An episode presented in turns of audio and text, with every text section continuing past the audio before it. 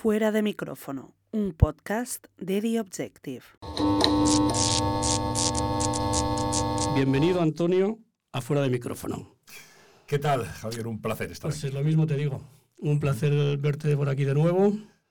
Llevamos ya mucha trayectoria profesional, hemos coincidido en algunos sitios trabajando Efectivamente. y siempre ha efectivamente. sido un, un placer. Lo mismo te contigo. digo.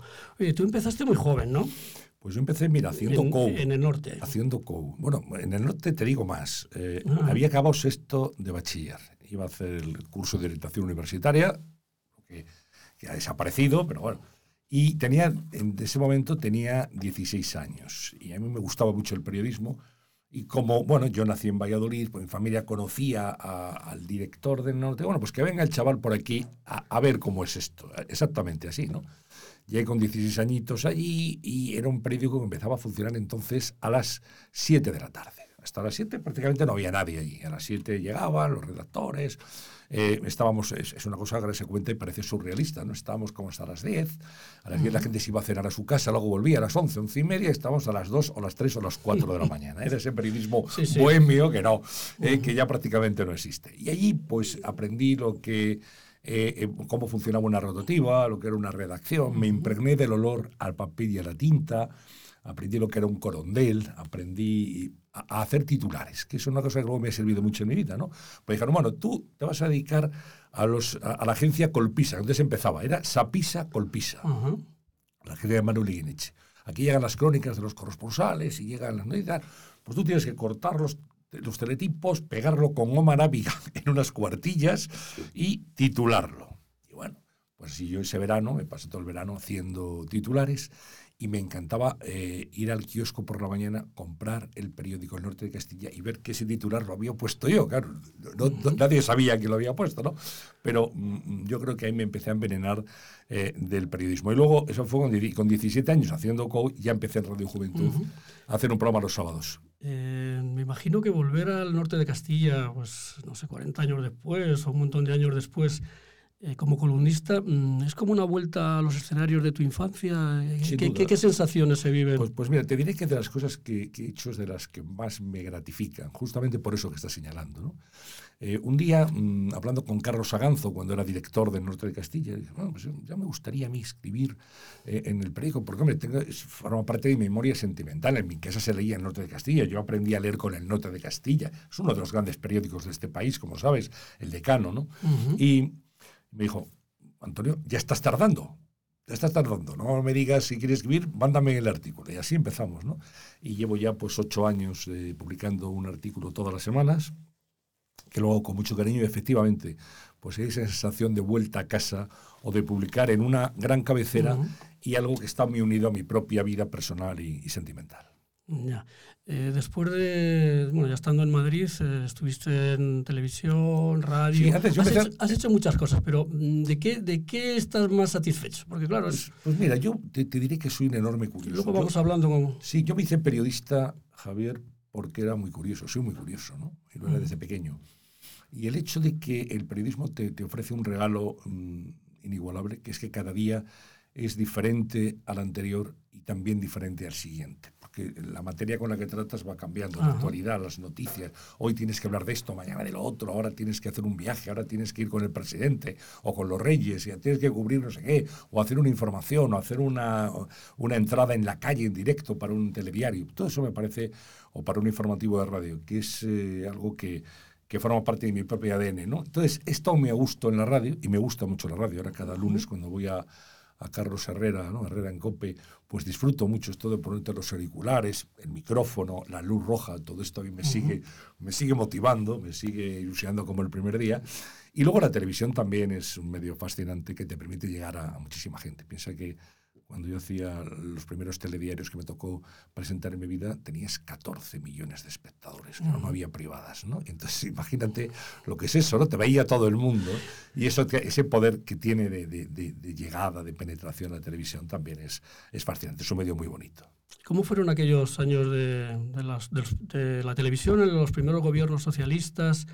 Eh, porque parece ser que, bueno, al- la televisión al final, cuando era una, todavía era más fácil de, de criticarla, a la vez que tenía grandes audiencias. Mm, Siempre ha estado Siempre. el los gobiernos de turno tentados a Sí, controlarla. yo creo que, que, es inevitable, ¿no? O sea, televisión española desde la época de UCD. Si tú ahora vas a una hemeroteca, no hablamos de la época anterior, de, de la época Ya, de ya, Franco, claro. porque la veíamos como, como niños en casa, ¿no? Cuando éramos pequeños. Pero después, desde la UCD, ya tú imagínate la sucesión de directores generales. Intentó. Es verdad que hubo una época con Rafael Ansón que se intentó, mm, digamos, abrir la televisión. Aquellos telediarios de Eduardo Sotillo, de Lalo Azcona, ¿eh? de, de Pedro Macías. Eh, luego hubo una primavera muy bonita también con Fernando Castedo, en época de UCD, pero aquello duró poco. Iñaki Gabilondo, presentando y dirigiendo los informativos. Eh, es- es- son, han sido puestos siempre sometidos al pim pam pum de la política. Y Televisión Española siempre ha estado en cuestión y siempre eh, la tentación, tú lo señalabas, del gobierno que sea, me da igual el, el signo político, es intentar controlar o eh, tener a favor la televisión. Yo creo que es un empeño ahora bastante absurdo porque hay una panoplia de, de medios muy amplia y hay muchas cadenas de televisión y ya no tienen la efectividad de entonces, ¿no? Pero esa tentación continúa latente siempre, ¿no? Ya. Pues la, época de Enrique Sopena precisamente sí que se, bueno, no sé si se caracterizó o no, pero por cierta, pues, habló de maltrato a la oposición, por algunos reportajes sobre Fraga. Que no sé, vamos, Entonces yo... está- está- es lejano el, el Sí, asunto, sí, pero, yo llegué, vamos, yo llegué a televisión pero es un nombre procedente de Enrique Sopena. de Radio Cadena Española, ¿no? Yo llego, te cuento, Ya.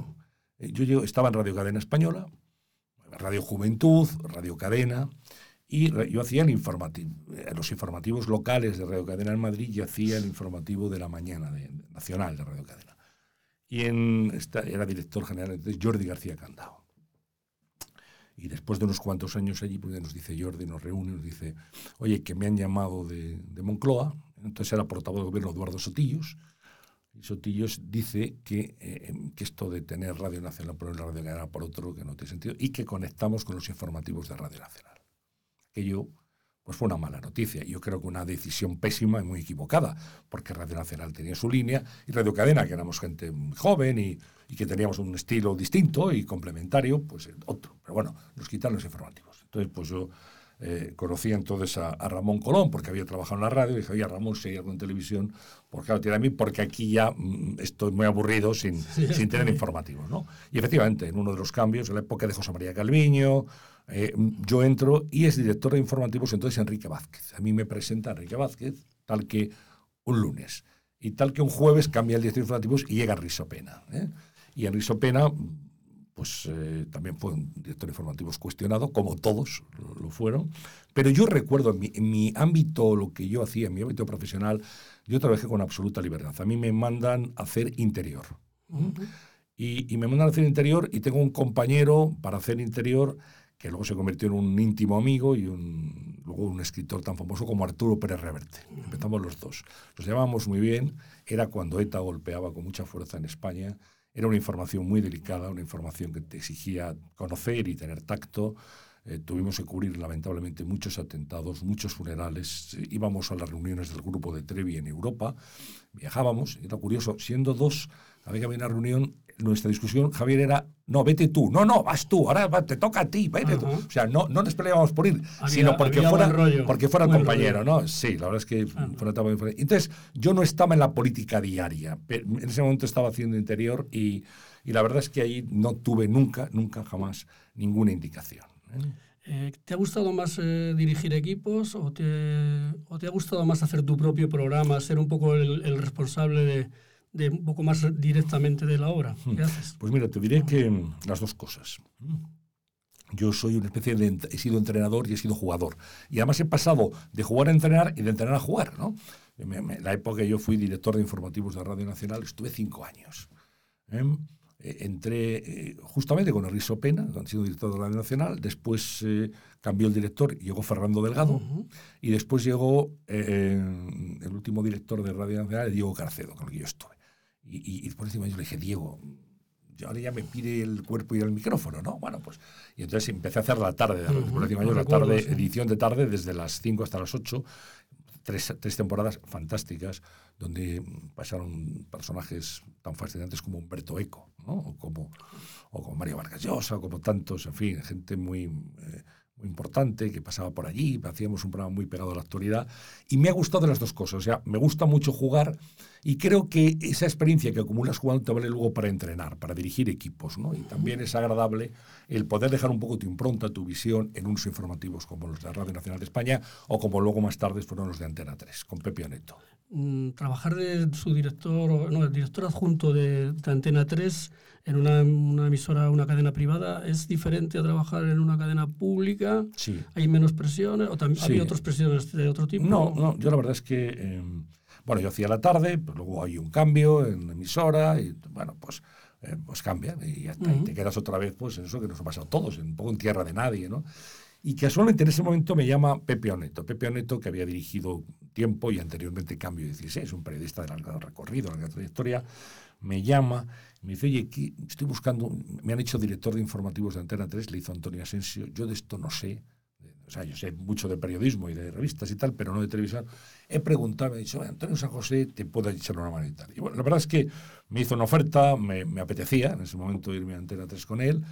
Trabajé también muy a gusto, muy bien, terminamos siendo amigos personales y, y fue una época fantástica. Estaba José Manuel Lorenzo como director general, hicimos el primer café, que era una especie de, de trasunto de los desayunos llevado a Antena 3. Y efectivamente, en una empresa privada tienes dos presiones, Javier, Claro. eh, pero lógicas. Una es la de la audiencia. O sea, si no tienes audiencia, no vales y no sirve lo que tú estás haciendo. Dos, la publicidad. Es decir, que, que tiene que ser comercialmente en televisión española, daba igual los resultados, pero en, en- en Antena 3 o en una empresa privada necesitas tener unos buenos resultados de audiencia. Fue una época estupenda donde Informativos además tuvo bastante protagonismo en la parrilla. Teníamos, aparte de los telediarios, de los informativos, teníamos también programas semanales, programas de investigación, el primer café, Extra Rosa, que fue un programa de corazón, que hicimos, de corazón, de sociedad, que hicimos con Rosa Villacastín y Ana Rosa Quintana. En fin, en informativos, programas de sucesos, absorbíamos una parte muy importante de la parrilla. Y fueron años realmente eh, fantásticos que recuerdo con, con mucho cariño. Y, y tu etapa, pasamos ya, vamos eh, pasando distintas Pantallas, etapas. pasamos pantallas. Pasamos pantallas y cronológicamente, además, eh, tú vas a Canal Plus, que luego se convierte en CNN Plus, y, y, curiosamente, vamos, haces un programa que dura 12 años y que, y que son entrevistas cara a cara. Me imagino que, claro, mm, la cantidad, cientos de personajes que pasarían por esa por ese estudio, mm, ¿con cuál te quedas o cuál fue el que te dejó, no sé, más impactado o No, te sorprendió? Te- te- te- hombre, además hay muchas, es verdad que una, una entrevista diaria. Eh, Fíjate, CNN Plus no es que se inspirara, pero sí teníamos un poco eh, el sello de CNN, Atlanta. O sea, es la primera vez que Atlanta deja que se utilice su marca fuera de Estados Unidos. Entonces vinieron aquí, hicieron, bueno, vieron los informativos de Canal Plus, quiénes son, eh, qué- qué- qué- quién lo va a llevar esto, pues ellos son muy celosos, como tú sabes, y hacen bien, ¿no? Entonces estaba Ted Turner como presidente de, de CNN. Claro, la primera cadena de noticias del mundo, hacer una versión española, estos, estos españoles, eh, ¿nos fiamos o no nos fiamos? Yo tenía como director general a Paco Basterra, que había sido corresponsal del Ujú. país en Washington, un periodista también de largo recorrido, y a mí me llevó como director de informativos, ¿no? como director de noticias. Y entonces diría, estamos influidos por algunas de las cosas que ellos hacían. Por ejemplo, Larry King. Larry King hacía una entrevista, Larry King Live, era una entrevista diaria, que podía ser un cantante, un político, un escritor, un médico, o sea, no era un programa de corte siempre político, actual, sino que podía ser un personaje de cualquier tipo. Y Larry King tenía esa versatilidad para entrevistar. Y nosotros empezamos con Hilario Pino. Hilario que trabajaba con nosotros, que presentaba el informativo de Canal Plus, pues empezó a hacer cara a cara. Pero Hilario está una temporada y luego se va a Telecinco y ese hueco al final lo ocupo yo. Yo estoy durante 11 años y pico haciendo el programa todos los días. Personajes. Pues mira, por ejemplo, Jane Fonda. Jane Fonda llega, llega a presentar sus memorias. Claro, tenían, jugábamos con ventaja, era la mujer del jefe de Atlanta. Entonces vino a Tres Cantos, donde teníamos los estudios, y yo dije, a ver cómo es un artista de Hollywood, una estrella. Y, tal. y además la mujer del jefe, tú imagínate y tal. Y absolutamente encantadora y cordial. Personajes que, que yo no conocía y que me fascinaron en, en cuanto a su cercanía y tal, pues Antonio Banderas, por ejemplo, había hecho. Locos en Alabama, la, primera película que dirigió. Eh, nosotros pedimos una entrevista, viene una persona que parecía que nos conocíamos de toda la vida. Otros personajes, por ejemplo, mira, yo era muy, soy muy aficionado a la música, de, siempre, es otra, una de mis grandes pasiones, y yo era, me gustaba mucho Diana Kroll, la, cantante de, de, jazz, ¿no? La había visto y me, me fascinaba. Y entonces Diana viene a España, me ofrece la entrevista y, por una parte encantado ¿no? de, conocer y de tener cerca a Diana Kroll, pero por otro lado, y si luego resulta que es una persona antipática, si es una persona, si es una estúpida, se me va a caer el mito. Yo que me gustaba su música y tal. Bueno, afortunadamente no fue así y, fue también una persona muy cercana y fue una entrevista muy agradable y muy empática. Y, en fin, bueno, al final descubres que hay personajes de mucho relumbrón internacional que luego son sencillos y que mm, da gusto estar con ellos y otros personajes, no voy a hacer nombres si me permites, que son aquí importantes, que son más de andar por casa y sin embargo se cree que son la, la última Coca-Cola del refresco, ¿no? Con alguno me ha pasado. Bueno, estas son cosas que, que ocurren. Recuerdo, por ejemplo, con, no, no, tiene que ver con esto, con intensidad, de, recuerdo personajes, Antonio Vega, una de sus últimas entrevistas antes de morir, ¿no? Y pidió Antonio Vega quedarse solo en el camerino con una persona antes de la entrevista, ¿no? puedo imaginarme por qué, eh, eh, pero era un músico de esa categoría, un hombre con una inteligencia extraordinaria, con una mm, autor de una poesía en las canciones fantástica, pero destruido por la droga, es algo que, en fin, que ya estaba, estaba ya bastante mal. sí, sí, es que pena, ¿no? Al final te das cuenta el talento inconmensurable de, un artista como él. Y por ahí pasaron todos, cantantes, políticos, escritores, pues prácticamente todos, te puedes imaginar. ¿no? Yo habré hecho en mi vida, calculé un día, digo, bueno, salen más de 4.000 entrevistas. Más de 4.000 entrevistas. Sí, pero bueno, eh, es verdad que es a lo que más me he dedicado. De todas, de todas, se aprende algo, ¿no? De todas se aprende, de todas. Y yo más sostengo que todo español, todo ciudadano, tiene una entrevista, cualquiera. A ti te presentan a alguien, mañana, no conoces de nada, y todo el mundo tiene una historia que contar la historia de su superación, de su familia, de su pasión. En el fondo, si, si sabes preguntar, si eres curioso, si sabes escuchar, porque el secreto de la entrevista es saber escuchar. En eso coincido con Iñaki Gabilondo, ¿no? Decía, lo más importante de entrevistar es saber escuchar, ¿no? No ceñirte a un cuestionario previo, tienes que ir muy preparado, haberte documentado, pero luego olvidarlo y dedicarte a conversar. Y creo que, que, que si eres periodista le puedes sacar una historia, una entrevista interesante a, a casi cualquier persona.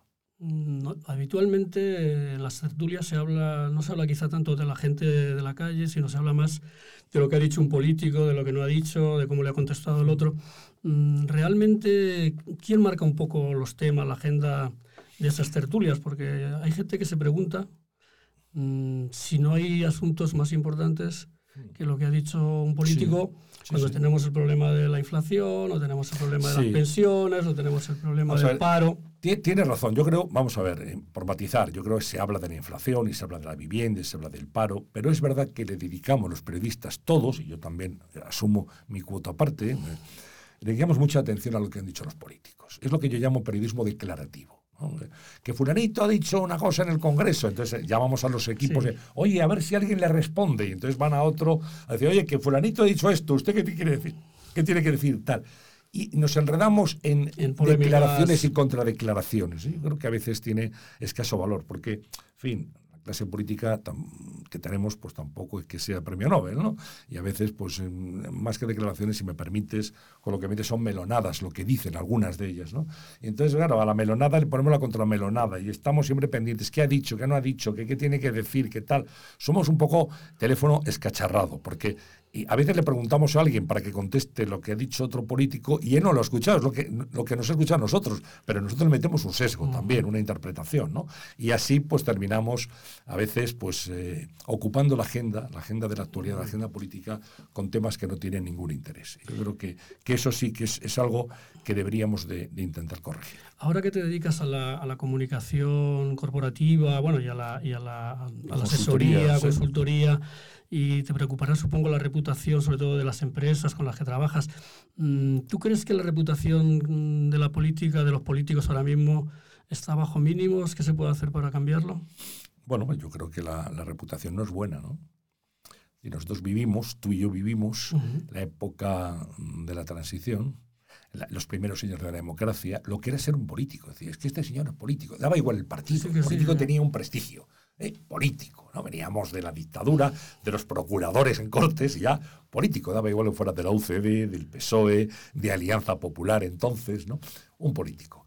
Hoy en día los políticos están muy desprestigiados. Tampoco ellos hacen mucho por, por darle brillo a su, a su oficio. ¿eh? Bueno, ha habido muchos casos de, de, corrupción, muchos casos de ineptitud, hemos visto a gente que ha defraudado, mucho defraudado, nos ha defraudado personalmente a todos, expectativas que teníamos puestas en alguien, que de repente dice, bueno, rascas y no hay nada, ¿no?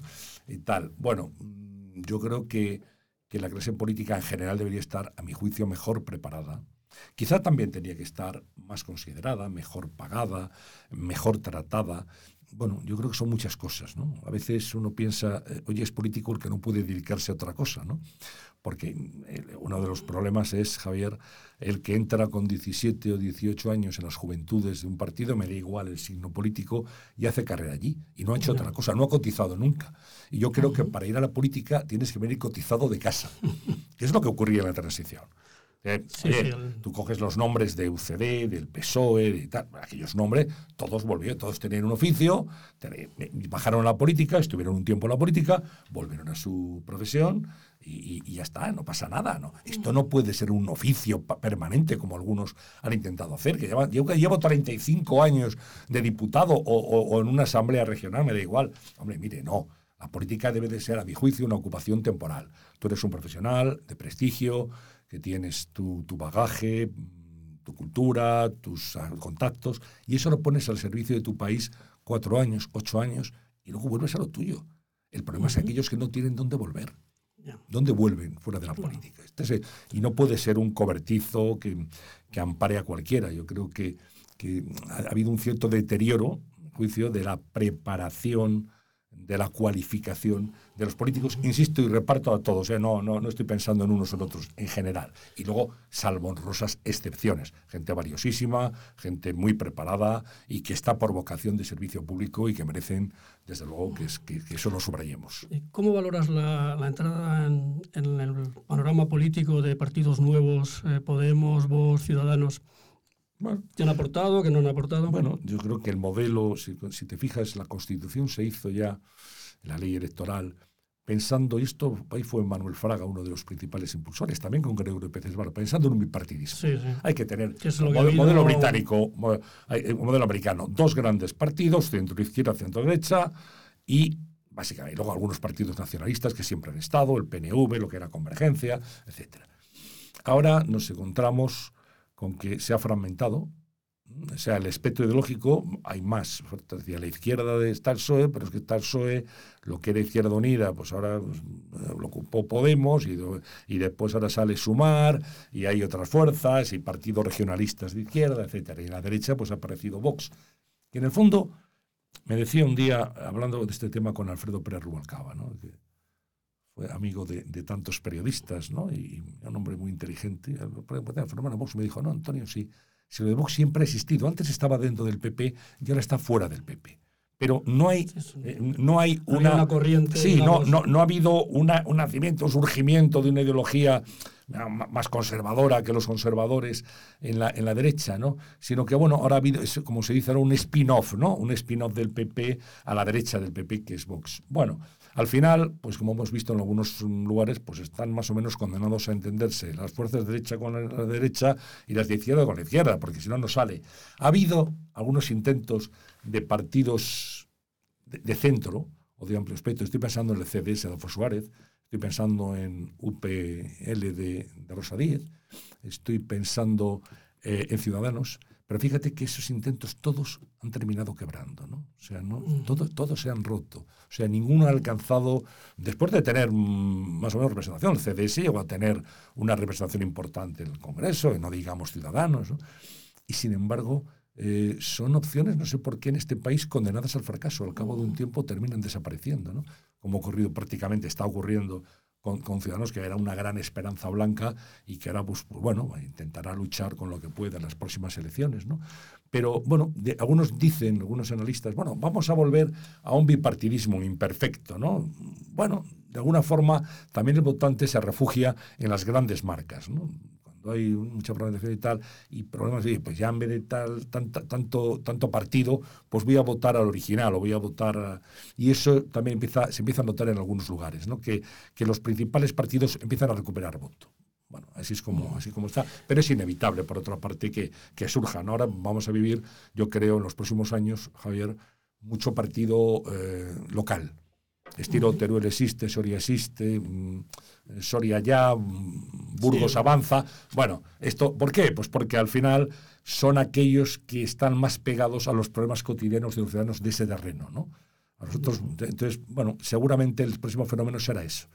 Eh, partidos mm, de corte local, ni siquiera regional. Pero eso va a provocar mayor ingobernabilidad, probablemente, ¿no? Más, más, más pactos, más. Claro, habrá que acostumbrarse, ¿no? El problema de los pactos, que no son malos a priori, ¿eh? yo creo que los pactos, es decir, que entenderse, son los precios que se pagan por los pactos. Porque al final, oye, tú necesitas mi voto, yo tengo un voto, tú lo necesitas y te puedo poner el precio que quiera. Te puedo poner el listón aquí, así de alto. y tú me vas a comprar lo que yo te diga porque me necesitas. Porque la alternativa que yo no te apoye es quedarte cuatro años en la oposición. ¿no?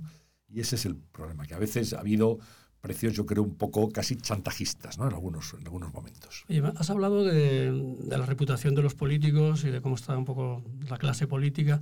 Mm, ¿Por qué no me cuentas eh, cómo ves la, clase periodística? Porque la reputación del periodismo mm, llevamos un tiempo que parece que no está muy alta, ¿no? También es verdad. Sí, sí, ah. hay que entonar también en mea culpa y reconocerlo, ¿no? Vamos a yo creo que la profesión del periodismo está eh, sufriendo una disrupción absoluta. Absoluta, como nunca. Disrupción de modelo, de modelo periodístico y de modelo de negocio. Es decir, ya nadie o casi nadie lee periódicos en papel somos algunos últimos románticos que tendrán que llevarnos a un museo, ¿no? compraba los periódicos. Eh, yo cuando voy el domingo a mi kiosco le compro tres, cuatro periódicos a mi kiosquero, que casi me da un abrazo y, dos besos. ¿no? y, la, gente dirá, este señor qué raro es. Bueno, a mí me gusta, me gusta pasar las páginas, mancharme, oler la tinta. A mí, bueno, oye, son placeres baratos y, y que, y, que no hacen daño a nadie, pero me gusta, ¿no? Y, oye, soy digital y leo en digital, por supuesto, y, creo que ha sido un avance el tener la información instantánea eh, en tiempo real. Pero eh, los periódicos no se venden y, la publicidad escasea absolutamente de, los medios, especialmente los medios impresos. Por tanto, se quiebra el modelo de negocio. Yo antes vendía un ejemplar y tenía publicidad y con eso construía mi, mi digamos, mi modelo. Ahora eso ha desaparecido, me tengo que buscar algo. ¿Qué me busco? Lo digital. Muros de pago. ¿Qué pasa? Que los muros de pago, mucha gente es renuente a pagar porque durante mucho tiempo lo hemos dado gratis. Y nos hemos equivocado los periodistas. Hemos dado un producto periodístico de enorme calidad y, y que cuesta hacerlo y lo hemos dado gratis. Y ahora, ahora queremos cobrar. Y gente, ah, pues yo no pago porque no he pagado nunca, ¿no? Los más concienciados sí, se suscriben y, saben que por el periodismo hay que pagar, como hay que pagar por comprar tomates o por comprar una botella de leche, ¿no? Bueno, esto es, yo creo, un modelo evolutivo. Eh, por otra parte, las empresas se lanzan a hacer eventos. Como no me da con, con, el modelo tradicional, monto eventos. Entonces ya muchas cabeceras se pasan el día haciendo jornadas, mm, seminarios, desayunos, lo que sea. Claro, que patrocinado por tal empresa, por tal otra, para facturar. ¿no? Em, por encima de 50 años prácticamente no queda nadie en las redacciones. Esto es un drama. Drama absoluto. Esa gente, claro, era la que más tenía, tenía, la que más cobraba la más cara, pero también la que tenía más conocimiento, más agenda y más fiabilidad. Y luego todos hemos aprendido de nuestros mayores. Cuando hemos llegado a una redacción, siempre, chaval, ven aquí, ¿eh? ¿pero qué os enseñan en la facultad? Esto muy mal. Te tiraban el. Y te corregían. te corregía ese redactor jefe, entrañable, ¿no? Ahora yo me pregunto, ¿los chicos de ahora de quién aprenden? Si, si, tú tienes vicios en la radio, en la televisión, o tienes eh, carencia de conocimientos en un periódico, tienen que ser tus mayores. Y a veces tus mayores tienen cuatro años más que tú, no tienen más, porque, porque los que eran de verdad mayores eh, ya están en un ERE en su casa cobrando la jubilación. Entonces, mm, hay un modelo, no en España, en todo el mundo, ¿no? Eh, la noticia se ha convertido en una commodity, en una commodity, y tenemos que encontrar el, hueco. Yo creo, quiero creer que, que, existe espacio para un periodismo. Oiga, no me cuente usted lo que ya sé, porque ya me, en las noticias nos llega a todos al móvil y si pasa cualquier cosa nos enteramos hágame usted eso que llaman los americanos un insight, ¿no? O sea, métase detrás de la noticia, cuéntame por qué, cómo ha sido, eh, mm, deme una historia que yo pueda leer y disfrutar, ¿no? Y ese creo que es el papel del periodismo en este momento. No contar la noticia, que insisto, esto ya sale por cualquier canal, sino bucear, investigar, construir historias, en fin, lo que siempre hemos pensado. ¿no? El bombardeo de la, de la información, que llegas, te llega información por todos los medios, las redes sociales, eso de alguna forma también ha deteriorado un poco el oficio en el sentido de que quizá la gente pues ya publica porque hay que publicar, no contrasta, bueno, se lanza, es, se lanza un poquito a la claro, piscina es que sin, sin, que a lo mejor claro. haya agua. O sea, yo siempre digo, vamos a ver, hay, yo distingo entre medios de comunicación y canales de comunicación. Uh -huh. Medios de comunicación son las cabeceras. Me da igual, diga, usted. Y los periódicos. De derecha, sí, las cabeceras. Me da igual. La Vanguardia, el ABC, El País, El Mundo, El Norte de Castilla, El Faro de Vigo, Sur de Málaga. Me da igual. que Me lo pueden dar en papel o me lo pueden dar digital. Pero ahí hay una cabecera. Y entonces en unas cabeceras, igual que si tú mañana vas a operarte de algo, por muy banal que sea, tu médico te va a decir, indefectiblemente, tráigame usted una radiografía de tórax y una analítica. Y si en eso yo no lo opero, yo no lo meto en quirófano. Esto, aunque sea un juanete, sí. ¿eh? no, esto es un protocolo. En los periódicos, en los medios, en los medios tradicionales, las radios, en las cadenas, en las televisiones, hemos aplicado protocolos de contraste y comprobación. Y cuando lanzábamos, a veces varias fuentes, además. Eso es, pero, pero habíamos comprobado. Pero lo que llega por las redes sociales, ¿quién lo difunde y quién lo contrasta? Nadie. Entonces, claro, los bulos, las fake news, todo esto, vienen pues porque detrás no hay nada, porque además la gente se lo cree. Que me han dicho, he leído, pero ¿dónde lo has leído? ¿En una cabecera o lo has leído en un WhatsApp que te ha mandado tu cuñado o tu primo? Que a veces confundimos un WhatsApp, un grupo de WhatsApp, con un medio de comunicación, en esta locura. Efectivamente, la hiperinformación, este bombardeo continuo, ¿sabes a qué lleva? A la desinformación. O sea, esa inundación de información, eh, ¿qué es lo primero que falta en una inundación? Cuando hay una inundación, ¿qué es lo primero que falta? Paradójicamente, agua potable. Uh -huh. Pues es lo mismo, o sea, ante el exceso de información por canales a veces espurios, lo que falta es realmente periodismo, noticias contrastadas, ciertas y veraces. Y eso es otro problema que, que tenemos que afrontar. Sí, porque además en las redes ahí es un refugio también de, del sí. anonimato del cobarde que, que de, ataca por la espalda sin y, decir y, quién es, ¿no? Y, de mucho frustrado, claro. ¿no? Mucho frustrado y de mucho loco también, por, por decirlo todo, ¿no? Y de mucho indeseable, que han parado en el anonimato, pues se dedica a calumniar, a mentir, a extorsionar. Bueno, claro, la condición humana, hay gente que dice, ¿Twitter es malo? Bueno, yo en Twitter me encuentro gente fantástica y aprendo cosas, porque oye, hay, hay twitters que si tú sigues eh, a, a, gente importante del mundo de la ciencia, de la política, de la historia y tal, aprendes un montón de, oye, que, de política internacional. Oye, yo en Twitter he encontrado material valiosísimo para formarme, para... pero claro, también hay a veces basura, pero basura hedionda, ¿no? Esto hay que distinguir ¿no? eh, una cosa de otra. Lo, lo, malo es que conviven bajo el mismo paraguas, sobre el mismo tubo, todos, ¿no? Oye, para ir terminando sobre temas un poco más de, de lo que afectan a, a, tus aficiones, a tu vida, digamos, eh, privada, fuera del periodismo, tú escribiste un libro que era La felicidad de las pequeñas cosas, quiero recordar, sí. hace algunos años. Mm, ¿Qué cosas te producen más felicidad? Que probablemente, bueno, pues la gente piensa que, bueno, pues que, que Sí, bueno, yo... ¿Qué, qué cosas le, sí, hacen más feliz? Vamos, sí, esa sería pues, la pregunta. Pues mira, el libro, La felicidad de las pequeñas cosas, yo lo escribí pensa, posan, posando la mirada del periodista en pequeños placeres, uh -huh. todos ellos muy poco costosos, pero que te dan eso que yo llamo la felicidad accesible, ¿no? Cotidiana. Es imposible ser feliz todo el tiempo, es una estupidez. Nadie es. Yo soy feliz todo el tiempo. No, pues usted, happy flower, ¿no? Pero, pero no. O sea, eres feliz un ratito. Por ejemplo, yo estamos aquí hablando. Pues yo eh, voy a, vo, vengo a, a, ver a mi amigo Javier del Castillo y a grabar un, este podcast eh, de Objective y voy a estar un rato. Bueno, pues, pues eso me, me, hace sentir bien y eso te da un cierto confort. Tomar, disfrutar un café, tomártelo conscientemente. No el café es que te bebes, sino de repente me voy a, me voy a dedicar yo a mí mismo una isla de tiempo voy a tomar un café, lo voy a saborear, lo voy a degustar, o, o, un domingo por la mañana ese café con una tostada leyendo el periódico, esos momentos, disfrutar de un atardecer, de un amanecer. De la cuando, música, cuando, supongo, de, ¿no? la música me encanta, y yo escucho muchísima ah, música, estoy todo el día con Spotify, yo creo que es uno de los mejores inventos de la humanidad, ¿no? sin duda ninguna. Eh, cuando tienes que ir a hacer algo a otra ciudad que no conoces, ¿no? Y de repente te sobran esas cuatro horas porque hasta que sale el tren o el avión, de repente te encuentras, has terminado lo que tenías que hacer. Y pasear una ciudad con ojos de turista, ¿no? Esos son los huevos. Bueno, pues yo creo que todo eso, la conversación, la amistad, eh, la afición que tenga cada uno, ¿no? el que le guste la fotografía, el que le guste, tal, bueno, pues hay muchas cosas que merecen ser disfrutadas. Son pequeñas cosas cotidianas, pero hay que saber hay que saber eh, vivirlas conscientemente. Creo que una de las cosas que tenemos ahora, esta sociedad que tú hablabas antes de la hiperinformación, es que vamos muy atolondrados, vamos como pollos sin cabeza, corriendo a otros lados, y no te enteras si el café está bueno o malo, no sabes disfrutar un plato de comida, no sabes disfrutar de la amistad y de la conversación con un amigo, no, sabes, vamos demasiado deprisa y yo creo que hay que tascar un poquito el freno. ¿eh?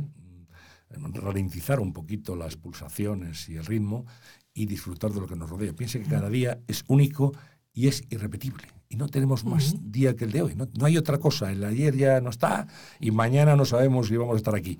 ¿Eh? Mira, Sánchez Dragó hace un tuit a las 9 de la mañana y a las 10 había muerto. Bueno, pues mm, te quiero decir que, que la vida son dos días y uno sale nublado, así que hay que disfrutarla. Muy bien, Antonio. ¿Qué te iba a decir? ¿Tienes previsto así algún viaje o alguna cosa como hobby? Bueno, me, ¿procuras desconectar viajando también? Sí, me gusta, me gusta viajar, sí, me gusta viajar. Mira, ahora hacía muchos años, muchos, muchos años que no iba a San Sebastián, pero veintitantos, ¿no? Y faltaba entonces con mi mujer y mi hijo y tal, pues vamos a pasar la Semana Santa a San Sebastián y volver a recorrer el País Vasco. La, San Sebastián de ahora, qué diferencia a la que vimos en los momentos duros, cuando entrar en la parte vieja era, era, era algo complicado, ¿no?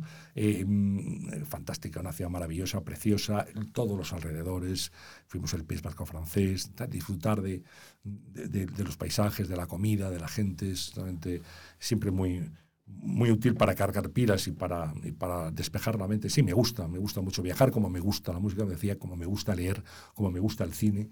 Yo creo que hay eh, una serie de, actividades que además como periodistas nos enriquecen. Porque yo no creo el periodista. El periodista tiene que, como decía Miguel Ángel Aguilar, hay que ir a los bares, ¿no? hay, que, estar en los bares, hay que estar en los bares, hay que estar con la gente y, estar conectado con el mundo. Si no lees, si no escuchas, si no ves, si no. Realmente muy poco buen periodista puede ser. Pues muchísimas gracias, Antonio. Ha sido un placer tenerte con nosotros. Pues gracias a vosotros, el placer, el placer es mío, ¿eh, Javier. Mucha suerte y encantado de, reencontrarnos de nuevo. Lo mismo te digo.